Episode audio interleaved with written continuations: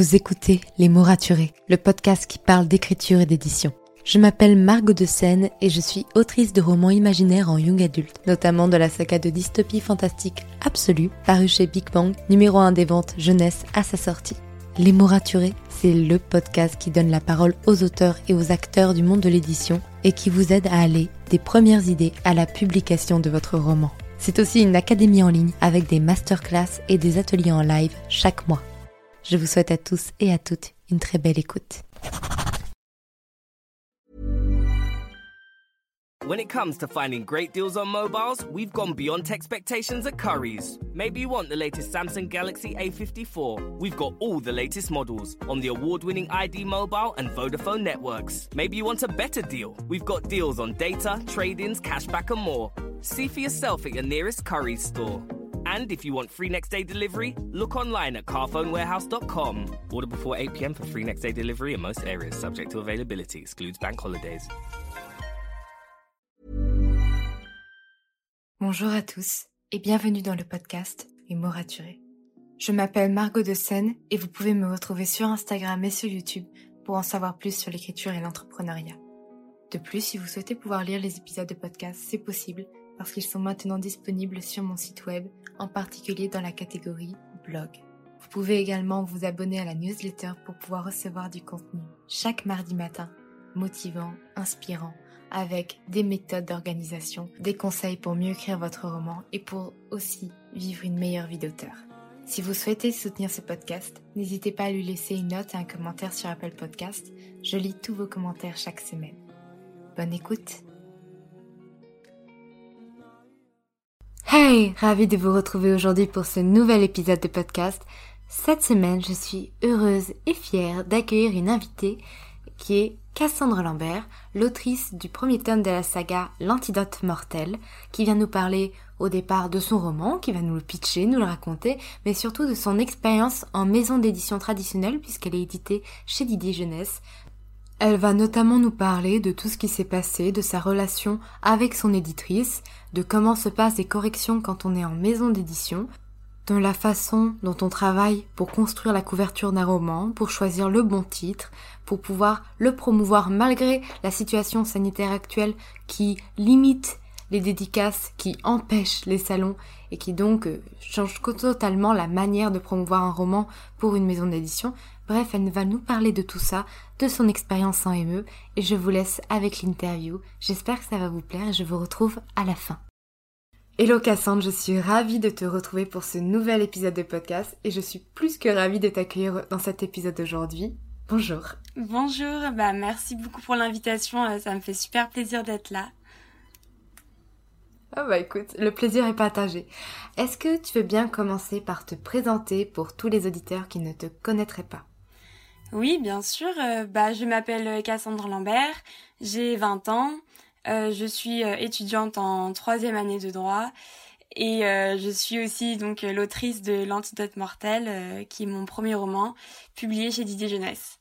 Et à côté de ça, je, je fais beaucoup de sport, je lis énormément et je fais aussi un peu d'aquarelle, voilà, pour mes passions principales.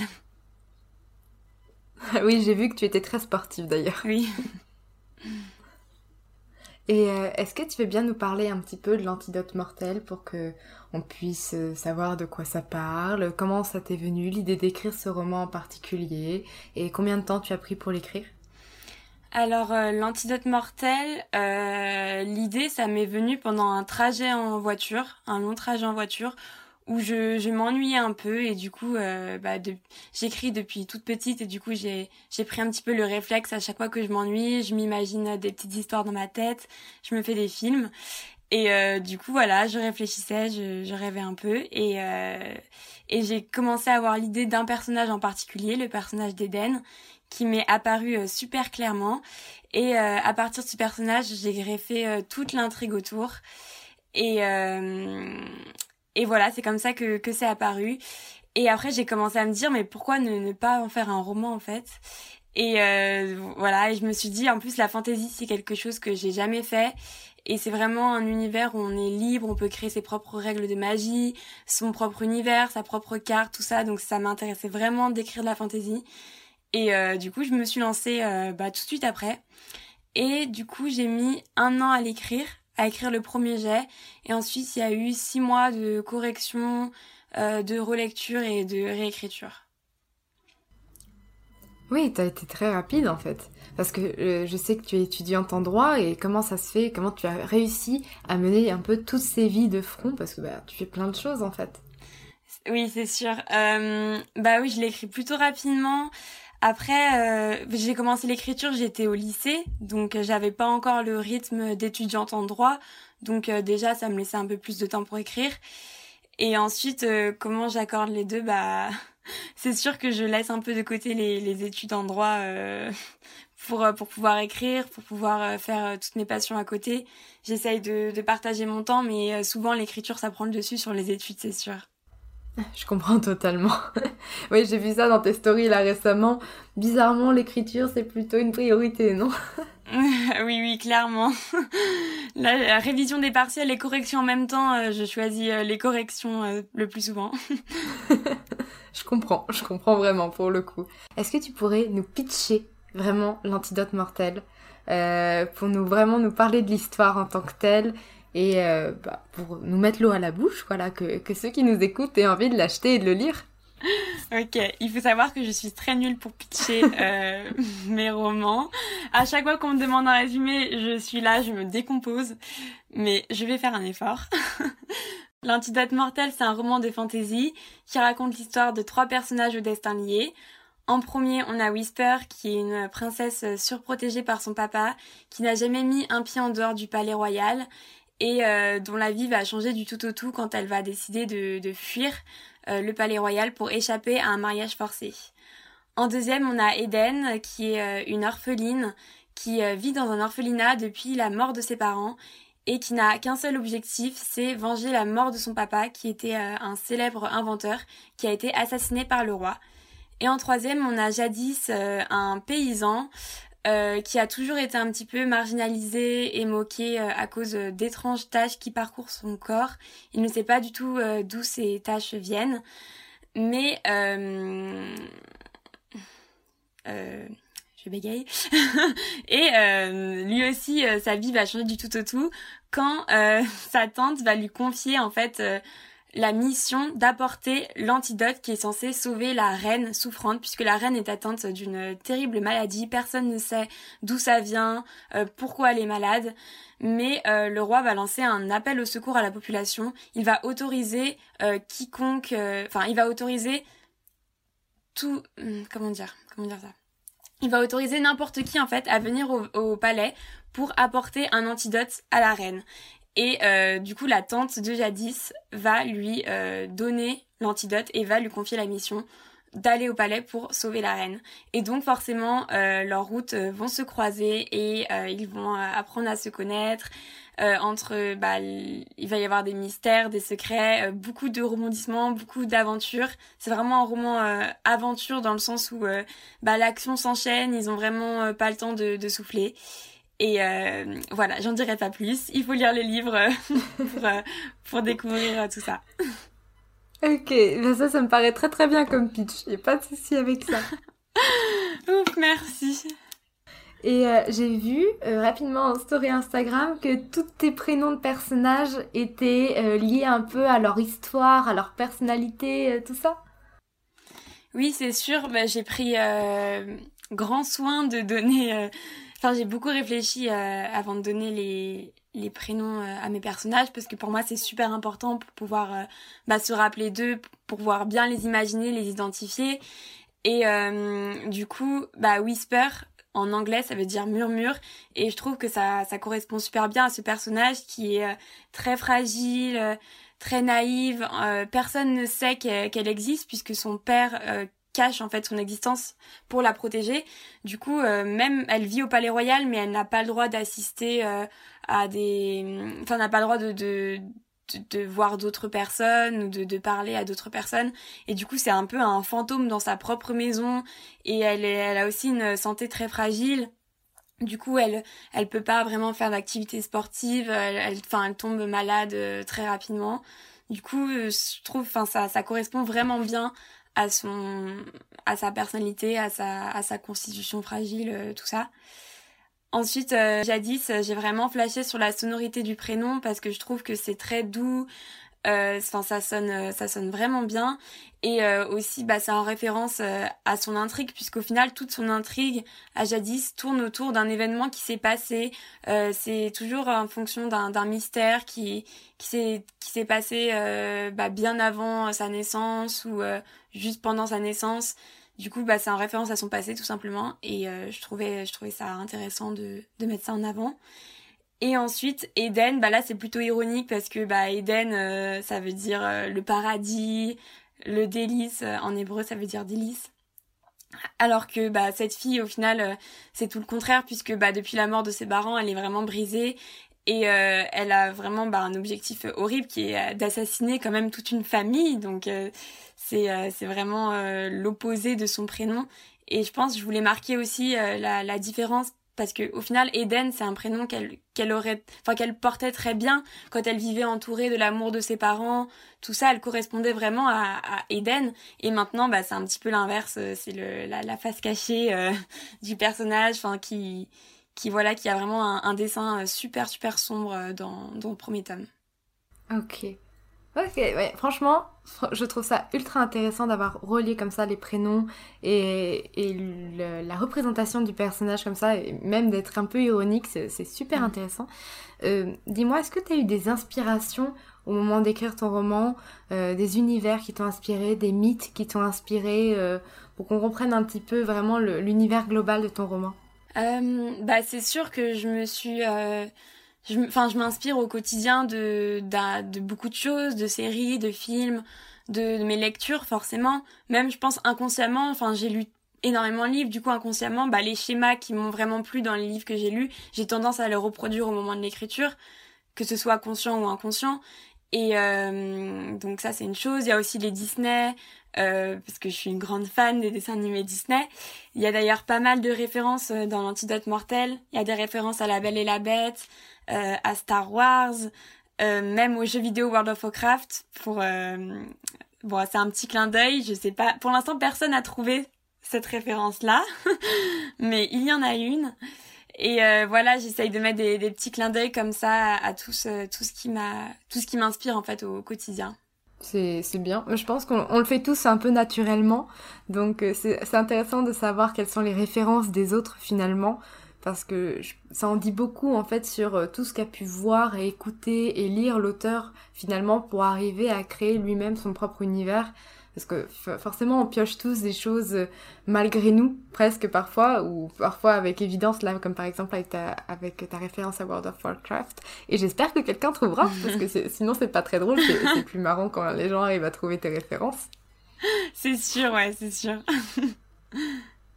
Et alors j'ai vu du coup ton premier roman l'antidote mortel qui est sorti là très très récemment et qui est publié chez Didier Jeunesse. Est-ce que tu peux nous expliquer un petit peu pourquoi tu as choisi de passer par une maison d'édition traditionnelle et comment s'est fait tout ce choix pour toi euh, dans le cas de l'antidote mortel euh, Bah faut savoir que pour moi en fait mes écrits ne valaient vraiment rien. Pour moi, enfin ce que j'écrivais, j'avais aucune confiance en ce que j'écrivais.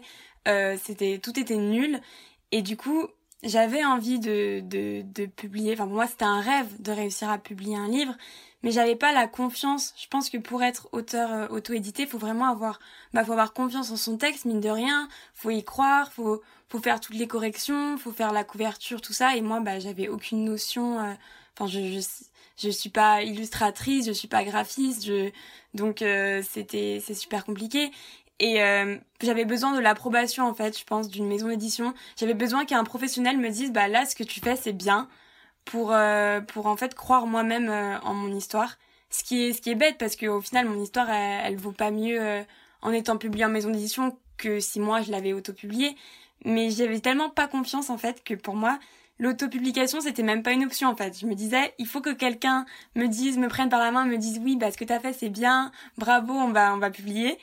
Et moi j'avais pas la confiance. Après peut-être que dans 5 ou 10 ans si, euh, si la confiance elle serait peut-être venue après et je me serais dit bon bah voilà là je prends les choses en main euh, j'ai envie que mon roman soit publié donc je vais je vais je vais le faire Mais là, bah, bah voilà, j'avais 18 ans, 19 ans. Enfin, même maintenant, je j'ai pas assez confiance en mes textes pour pour me lancer toute seule, quoi. Je comprends. En fait, t'avais besoin un peu d'une validation là-dessus.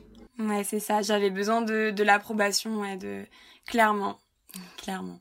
Ok, d'accord. Bah, je vois totalement ce que tu veux dire. C'est vrai que c'est compliqué de se vendre parce que c'est vrai qu'en auto-édition, il faut se vendre si on n'est pas encore parfaitement à l'aise avec soi-même et en, totale confiance avec euh, le produit qu'on vend. Parce que finalement une fois qu'on est auto-édité on vend un produit qui est son roman qui c'est super. Mais il faut faut avoir un peu de force là-dessus. C'est vrai que c'est admirable ce qu'ils font quand c'est comme ça. C'est ouais c'est exactement ça. C'est pour ça que vraiment je, suis en totale admiration pour ces auteurs euh, auto-édités. Enfin ils font tout tout seuls de A à Z. Même la communication enfin vraiment c'est c'est fou oui, c'est vrai que c'est fou. Et donc du coup, toi, tu as choisi une maison d'édition traditionnelle qui, pour rappel, n'est pas un mauvais choix, c'est un choix totalement différent, ça implique pas la même chose. Et je trouve que les deux choix sont très valides. Et comment tu as fait du coup toi pour choisir ta maison d'édition? Et quelles ont été tes étapes euh, pour envoyer ton roman? Euh, Alors moi, pour choisir ma maison d'édition, euh, j'ai essayé bah, de voir vraiment les maisons qui publiaient le genre de mon roman et j'ai essayé de regarder un petit peu les, catalogues, euh, ce qui a déjà été publié euh, dans les maisons. Et après, je me suis dit, bon, bah, c'est mon premier envoi, donc autant viser haut, entre guillemets, enfin, mes maisons préférées, mais, même si elles sélectionnent pas beaucoup de manuscrits par an, que ça, ça, ça peut paraître un rêve, mais je me suis dit, bon, je, je fais les grandes maisons, celles qui me tentent le plus, et euh, après, on verra. Du coup, j'ai envoyé à 5-6 maisons d'édition, pas, pas tant que ça finalement. Et j'ai vraiment sélectionné, bah ouais, en fonction du catalogue, est-ce que mon roman il peut correspondre à cette maison? Est-ce que euh, il y a déjà des, des, histoires qui ressemblent à mon livre qui ont été publiées? Parce que du coup, il y a, y a moyen que ça les intéresse moins s'ils ont déjà publié une histoire similaire, etc. Et j'ai regardé ça et après, bah, je, je me suis lancée. Et euh, j'ai eu la réponse du coup euh, quatre mois, quatre mois plus tard, donc une réponse positive de Didier Jeunesse. Ça n'a pas été trop long, quatre mois? Euh, C'était long, mais en même temps, j'y croyais tellement pas que je me suis dit, euh, de toute façon, je vais jamais avoir de réponse, j'envoie et puis euh, basta, quoi. Ok, je comprends. Et du coup, pour l'envoi, tu avais fait quoi? Tu avais fait un synopsis complet? Tu avais fait une présentation de qui tu étais? Tu avais peut-être parlé de tes réseaux? Comment tu t'es présentée, toi, en tant qu'autrice? Et comment tu as présenté ton roman? J'ai pas parlé de mon compte Instagram. Euh, j'ai juste euh, envoyé euh, un synopsis, un, un, synopsis, un résumé et une petite lettre, euh, une, une, mini biographie en fait où je me présentais, je disais mon âge, mes passions, tout ça. Et, et voilà, c'est tout. J'ai pas parlé de mes réseaux sociaux parce que bah, enfin à l'époque j'avais pas énormément d'abonnés pour moi c'était pas enfin c'était pas euh, essentiel d'être sur les réseaux. Maintenant je vois que ça sert à quelque chose d'avoir euh, des gens qui, qui nous suivent déjà parce que forcément pour la promotion bah ça aide beaucoup. Mais à l'époque je voyais pas du tout mon compte Instagram comme euh, un outil de communication. J'étais juste en mode bon bah je, je parle de mes lectures j'aime bien mais je pensais pas du tout que ça que ça pourrait les intéresser en fait. D'accord. Mais c'est vrai qu'aujourd'hui là si tu devais republier un roman peut-être que tu en parlerais si tu devais changer de maison d'édition pour un autre roman euh, oui, oui, maintenant je, je, vois que ça peut que ça peut intéresser les maisons d'édition, mine de rien, donc euh, c'est sûr que je, je, le mentionnerai. Ok, d'accord. Et euh, par rapport à tout ça, on reste encore au moment de, du choix de maison d'édition. Est-ce que, en tant qu'étudiante en droit, ça a été plus facile pour toi de comprendre ton contrat d'édition euh, Ou alors, est-ce que tu es passé par quelqu'un qui t'a fait une relecture? Est-ce que tu as des conseils à donner là-dessus? C'était pas franchement évident, même si je suis étudiante en droit. C'est vrai que j'ai un peu travaillé le droit des contrats, mais c'est un contrat euh, spécifique, le contrat d'édition, donc c'est pas quelque chose euh, qu'on étudie vraiment en détail. Donc euh, bah c'était compliqué pour moi aussi. J'ai je l'ai donné à ma maman pour qu'elle le lise et qu'elle me donne son avis. J'ai cherché sur internet aussi toutes euh, bah, les, les clauses qu'il pourrait y avoir, euh, ce qu'il faut faire attention dans un contrat d'édition, euh, est-ce qu'on est qu'on peut le négocier, tout ça, tout ça. Euh, j'ai regardé aussi, enfin j'ai écouté le podcast euh, Licares, donc qui donne pas mal de conseils là-dessus, donc ça m'a ça m'a beaucoup aidé. Et, euh, et voilà. Après, euh, si j'avais, enfin, si j'avais la moindre question, euh, j'aurais pu demander à mon éditrice parce qu'elle est, enfin, elle est très ouverte là-dessus. donc, elle aurait pu m'aiguiller sans souci, quoi. Enfin, j'avais confiance dès le début dans ma maison d'édition parce que elle m'a, enfin, Mélanie, mon éditrice, elle m'a vraiment mis à l'aise tout de suite. Du coup, enfin, je savais que je pouvais compter sur elle et j'avais confiance en, au contrat. C'est peut-être pas ce qu'il faut dire parce qu'il faut toujours le vérifier et voilà. Mais je me disais bon c'est Didier Jeunesse, euh, je pense pas qu'il va y avoir des clauses abusives, euh, ce genre de choses, quoi. Ouais, je vois. Et c'est super d'avoir cette relation de confiance euh, avec ton éditrice. Est-ce que tu peux nous en parler un petit peu Comment est-ce qu'elle t'a accompagnée dans les corrections, dans le choix du titre, dans la couverture Comment elle t'accompagne au quotidien en tant qu'éditrice, justement? Bah, franchement, elle est super. c'est le moment où je fais de la pub pour ma maison d'édition. Mais non, franchement, bah dès le début, elle m'a mis à l'aise. En fait, euh, je les ai, j'ai rencontré toute l'équipe à Paris. Du coup, j'ai fait un petit séjour à Paris euh, au début, bah pour qu'on puisse se parler à vive voix. Enfin, rien que mettre un visage euh, sur sur un nom et sur une voix, ça aide vraiment à bah, se sentir plus proche de la personne. Du coup, on a, on s'est, enfin, on s'est rencontrés très tôt. Et ensuite, bah, on s'appelle souvent, on se donne des coups de fil, tout ça. Euh, pour les corrections, euh, bah on travaille sur Word donc avec l'onglet révision. Donc euh, elle fait un, une partie donc par exemple 100 pages de correction, elle m'y envoie. Ensuite je j'accepte ou je refuse, je fais mes petites modifications à mon tour et je le renvoie. C'est un peu un, ping-pong comme ça.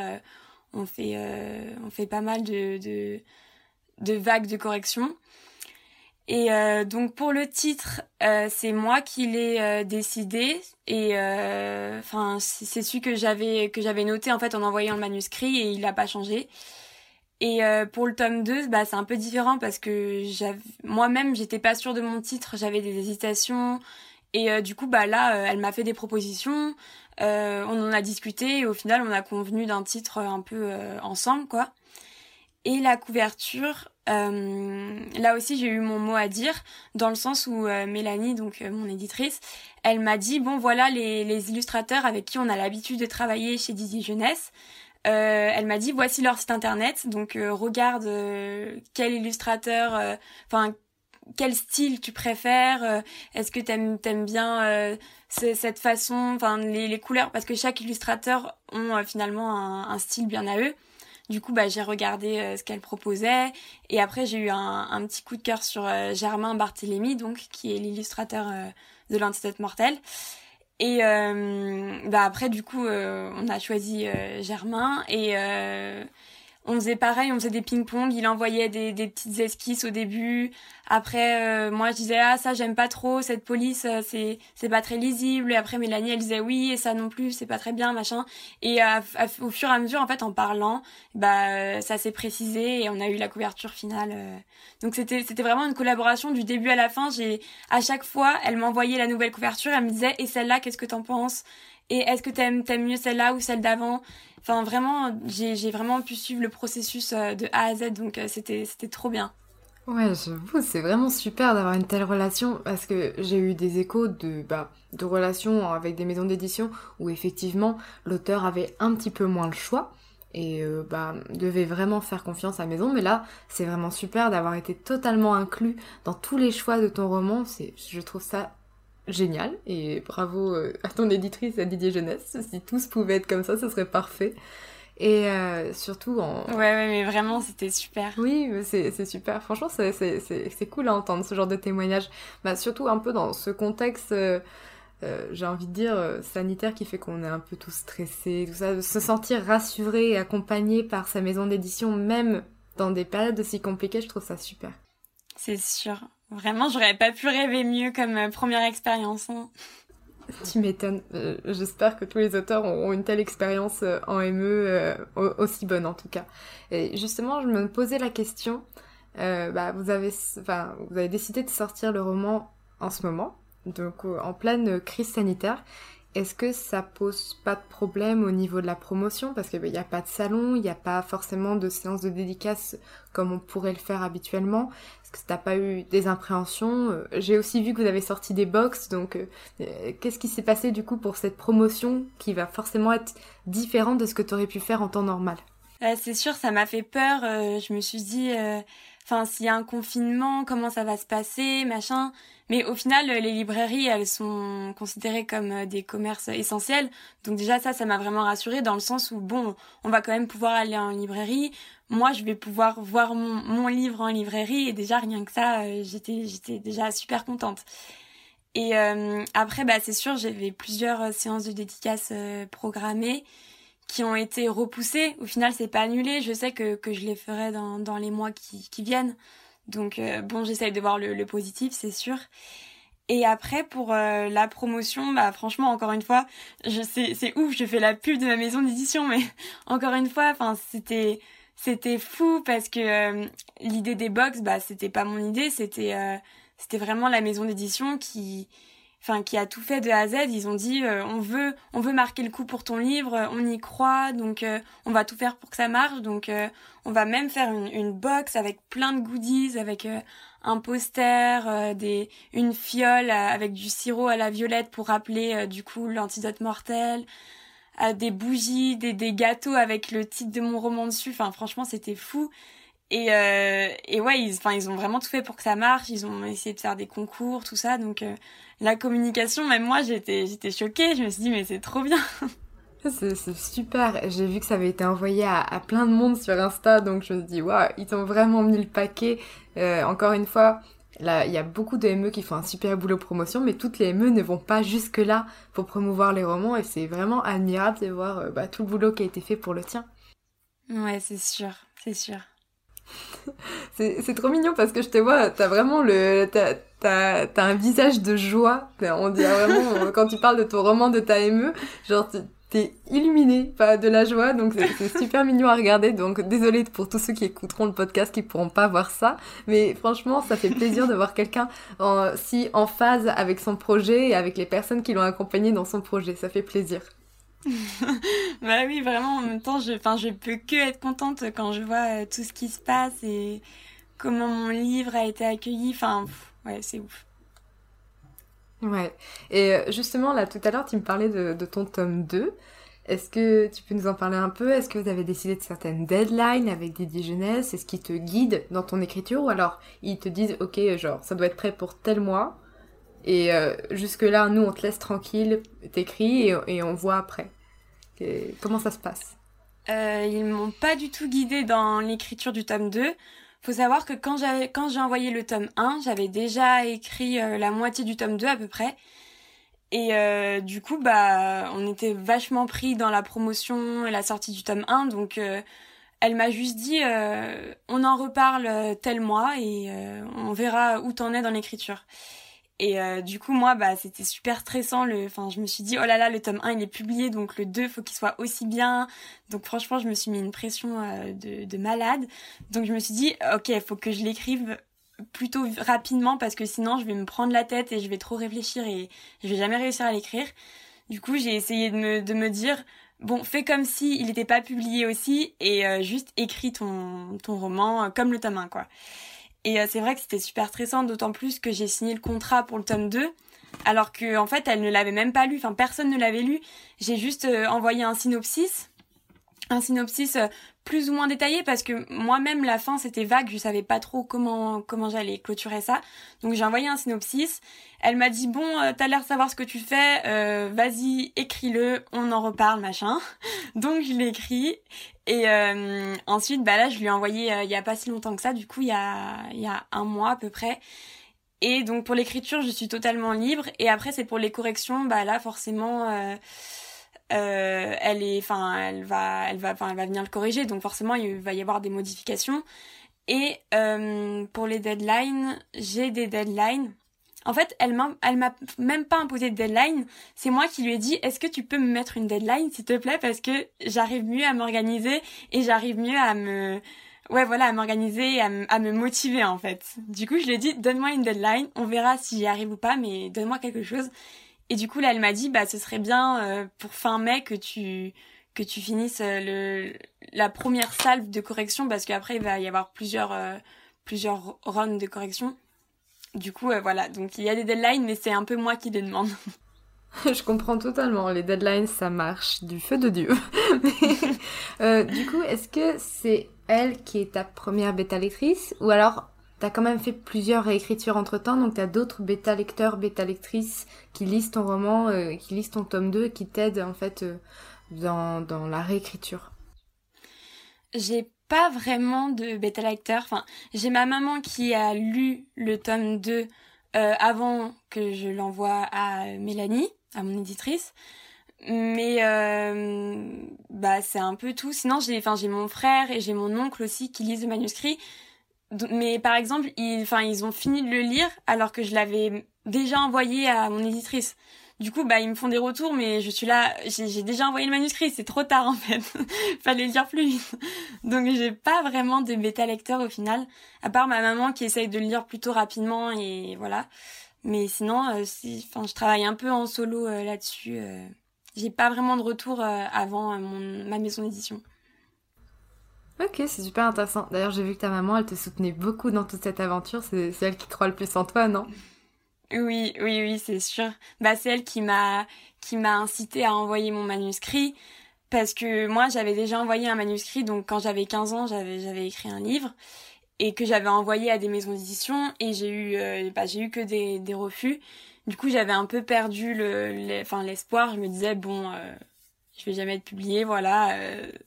Et ma mère, elle m'a dit, mais non, vas-y, tente le coup, euh, celui-là, j'y crois, il a du potentiel, vas-y. Donc elle était vraiment à côté de moi, elle m'a aidé à sélectionner un peu les maisons, enfin, elle m'a motivée, donc euh, ouais, c'est... Elle a une, une grande... Enfin, une grande part de, de responsabilité dans, dans mon envoi de, de manuscrits. Ça, c'est vraiment super. Et c'est vrai qu'il faut, faut le rappeler que bah, on n'est pas forcément publié dès la fin, dès son premier roman, et qu'on peut recevoir des refus, et que c'est pas pour autant qu'on n'est jamais publié après. Bah c'est clair, là mes lettres de refus, euh, je les ai gardées euh, très précieusement et je les regarde et je suis là tout le chemin que j'ai parcouru. c'est vrai, c'est vrai, c'est vrai. Et bah, justement dans tout ce chemin, dans toute cette aventure, toi, c'est quoi là actuellement, à cet instant T, ton plus beau souvenir de tout ce que tu viens de vivre par rapport à, ton roman et à ton écriture? Mon plus beau souvenir, je crois, c'est quand, quand j'ai reçu mon, mes exemplaires euh, auteurs euh, de l'antidote mortel et que bah, j'ai pu en fait mettre mon propre livre dans ma bibliothèque. Enfin, c'était juste fou parce que ma bibliothèque, c'est vraiment euh, le, enfin le, ce qui compte le plus pour moi en, en termes de, de, biens matériels entre guillemets vraiment je, je la bichonne, j'en prends soin, tout ça, tout ça, je la regarde tous les jours, je suis là, je suis trop contente. Et du coup, le, le fait de pouvoir glisser mon livre à côté de tous ces livres qui m'ont, enfin que j'ai tellement aimé, qui qui qui, qui m'ont façonné, qui ont, enfin les livres, ça, a vraiment une place hyper importante dans ma vie. Donc voir mon livre à côté des autres, version papier, pouvoir le toucher, le, le renifler, tout ça, c'était vraiment ouf. Et euh, là, bah, il est dans ma bibliothèque et à chaque fois je le regarde et je suis toujours aussi contente. Donc euh, ça, c'est vraiment le plus beau souvenir. Je valide ce souvenir. bah oui, toi, tu, tu connais aussi.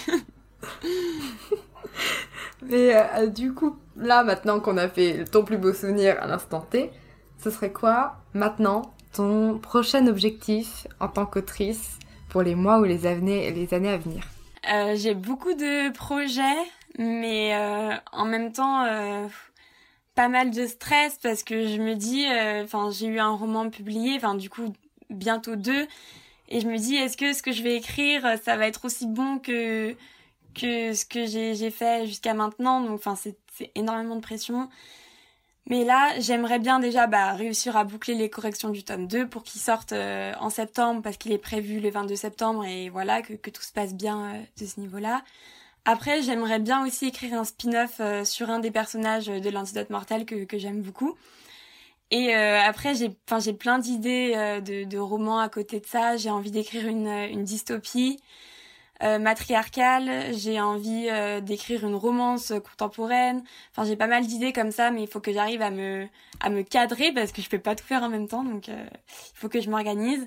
Et aussi, du coup, les, les poèmes parce que j'ai écrit deux recueils de poésie donc il y a à peu près 100 poèmes dans chaque recueil.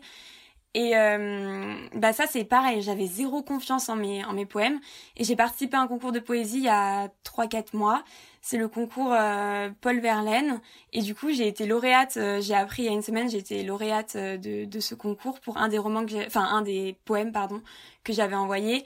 Et du coup, ça m'a vraiment donné confiance et je me suis dit encore une fois, j'avais besoin de l'approbation, malheureusement. Et je me suis dit, bah, pourquoi pas faire quelque chose avec ces poèmes? Euh, Pourquoi pas... Euh, Didier Jeunesse ne publie pas de poésie, mais... Enfin, pourquoi pas envoyer à quelqu'un d'autre ou voilà, je... Donc je garde ça dans un coin de ma tête et euh, je, verrai après euh, ce qui se passe. Ok, d'accord. Et euh, ça paraît très bien. Et oui, j'avais vu pour ton concours de poésie, félicitations. Franchement, c'est super de, bah, de, réussir ça, d'être lauréat d'un concours. Et d'ailleurs, euh, n'hésitez pas à écrire de la poésie. C'est vraiment trop cool, la poésie. Et je trouve que c'est pas encore assez valorisé. Je confirme. je confirme. Et euh, par rapport à tout ce que tu fais au niveau de tes études et de ton métier d'autrice, si tu pouvais choisir, est-ce que tu continuerais dans le droit en tant que bah, pour faire ton métier, ton avenir professionnel, ou tu pourrais devenir autrice à plein temps? J'aimerais devenir euh, autrice à plein temps. Pour moi, c'est vraiment euh, le rêve. Après, bah, c'est compliqué de gagner sa vie euh, avec ses écrits. Je pense qu'il faut, enfin, faut être vachement prolifique, faut écrire beaucoup de romans, ou alors faut qu'il y ait un roman qui vraiment marche très très bien. Hum, donc, pour l'instant, c'est c'est pas possible. Donc, je vais continuer dans le droit. Je vais essayer d'être prise en master déjà. Ce serait pas mal. Et après, bah, on verra ce que, ce que l'avenir me réserve, mais c'est sûr que vivre de, de sa plume, c'est, enfin, c'est un rêve. Donc, euh, c'est sûr que j'aimerais beaucoup. Je comprends.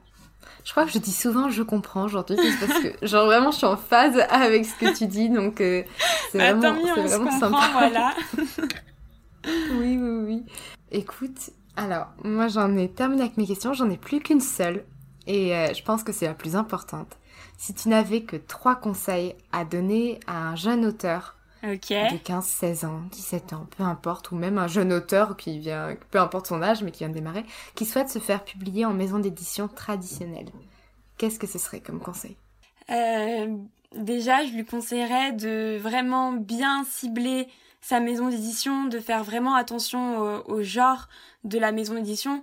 Parce que c'est vrai, quand on débute, euh, on a tendance à se dire, bon, j'envoie un maximum de maisons, comme ça, j'aurais peut-être, euh, j'aurais une réponse, peut-être. Mais je trouve c'est mieux d'avoir la, la qualité que la quantité, où vraiment les maisons, tu les sélectionnes avec soin. Et euh, si tu joins une lettre d'intention, si tu joins un, un synopsis qui est vraiment bah où t'as pris du temps à faire ton synopsis, que tu vois qu'il est vraiment abouti avec une petite biographie, je pense que ça peut faire vraiment la différence. Et euh, ensuite, bah, je conseillerais surtout d'être patient parce que euh, c'est très long, les délais, c'est, enfin, pour envoyer son roman, il faut faire des corrections, il faut faire énormément de relecture, énormément de réécriture, donc c'est super long. Et bah pour l'envoyer, les, les, délais de réponse sont euh, hyper longs. Moi, ça, ça a pris quatre mois, mais ça aurait pu prendre beaucoup plus longtemps. Hein. Par exemple, enfin, je connais des personnes à Gallimard, ça prend un an de, enfin, pour avoir une réponse. Donc, il faut être vraiment super, super patient et persévérant dans le sens où euh, c'est pas ce manuscrit qui sera publié, enfin si c'est pas ce manuscrit qui est publié, ce sera le prochain. Et faut tant que la passion est là, en fait, il faut continuer d'écrire. Et, euh, voilà, euh, à force de persévérer, il y aura forcément un manuscrit qui, tapera dans l'œil euh, d'une maison d'édition. Bah écoute, merci beaucoup. Merci d'avoir apporté toute ta bonne humeur et toute ton expérience en maison d'édition. Parce que tu es la première là qui me vient me parler de sa maison d'édition et je trouve ça vraiment intéressant d'écouter les points de vue de tout le monde et les expériences de tout le monde. Donc merci à beaucoup pour ça. Bah merci à toi. J'écoute euh, ton podcast. Euh, vraiment, j'adore ce que tu fais.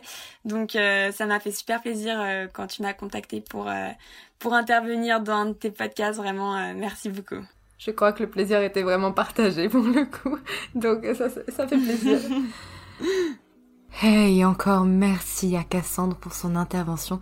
J'ai trouvé ça vraiment super de découvrir l'envers du décor d'un auteur ou d'une autrice édité en maison d'édition traditionnelle et c'était une belle découverte pour moi de voir comment fonctionnait Didier Jeunesse notamment, mais la plupart des maisons d'édition traditionnelles de façon générale.